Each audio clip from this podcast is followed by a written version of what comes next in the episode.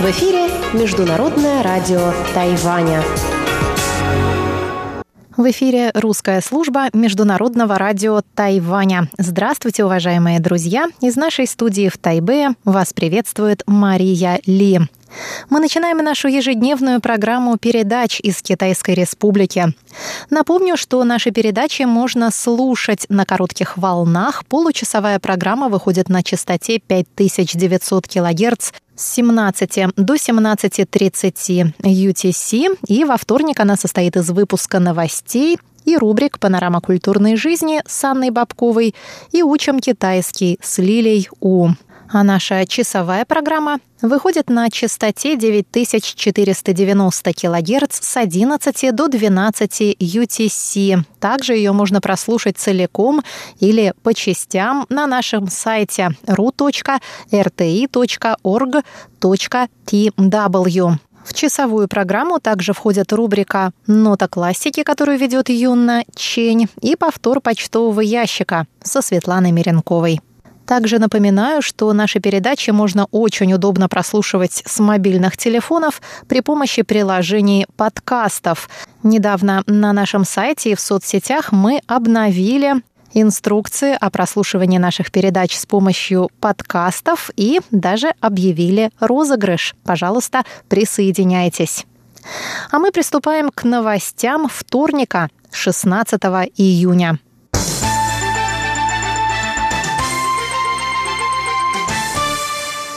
Министр транспорта и коммуникации Тайваня Лин Дялун заявил во вторник, что власти пока сохраняют ограничения на въезд в связи с новыми случаями коронавируса в соседних странах. Он отметил, что Китай, Япония и Южная Корея столкнулись с новыми вспышками коронавирусной инфекции COVID-19 после смягчения ограничений на проведение общественных мероприятий. Правительство Тайваня будет ослаблять ограничения постепенно после получения одобрения на это со стороны Центрального противоэпидемического командного пункта. Мы решили, что только после улучшения международной эпидемической ситуации можно будет понемногу открывать границы. А до этого мы надеемся на оживление внутреннего рынка, особенно его туристической отрасли, так как Тайвань – это совершенно безопасное для туризма место, сказал Линь Дялун. На сегодняшний день на Тайване зарегистрировано 445 подтвержденных случаев заболевания коронавирусной инфекцией. Семеро пациентов скончались.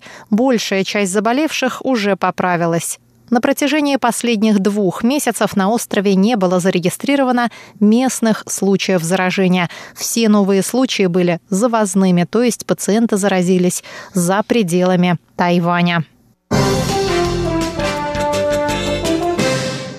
США намерены продолжать партнерские отношения со странами Индо-Тихоокеанского региона и поддерживать Тайвань, написал в понедельник в своем твиттере министр обороны США Марк Эспер.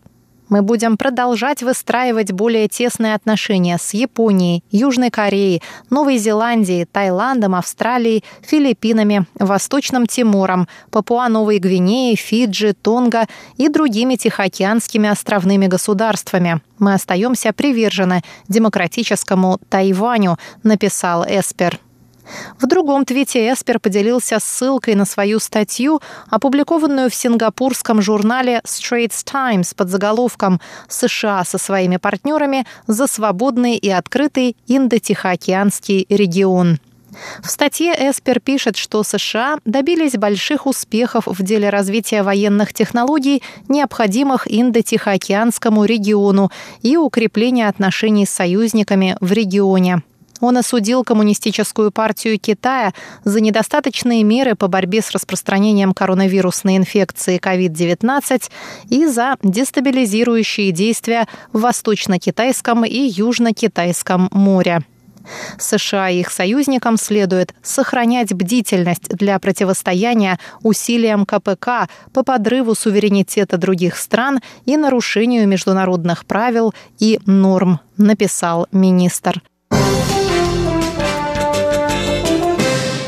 Тайвань пристально наблюдает за ходом президентских выборов в республике Кирибати, сообщила во вторник пресс-секретарь Министерства иностранных дел Китайской республики Тайвань Джоан Оу Оу Дзянань.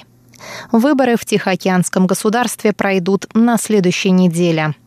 В прошлом году Республика Кирибати объявила о разрыве дипломатических связей с Тайванем. По словам Тайваньского министерства иностранных дел, это решение президента Танети Маамао не встретило поддержки населения. На парламентских выборах в апреле его партия потерпела поражение. Пресс-секретарь Министерства иностранных дел рассказала также, что партия раскололась на сторонников и противников переключения дипломатического признания с Тайбэя на Пекин. Мы будем продолжать придерживаться принципа нейтралитета и пристально наблюдать за результатами президентских выборов и за внешнеполитическим курсом нового правительства сказала Джоан Оу. Тайвань и Кирибати установили дипломатические отношения в 2003 году. За годы дипломатических отношений Тайвань внес большой вклад в развитие Кирибати, включая инфраструктуру, образование, сельское хозяйство и здравоохранение.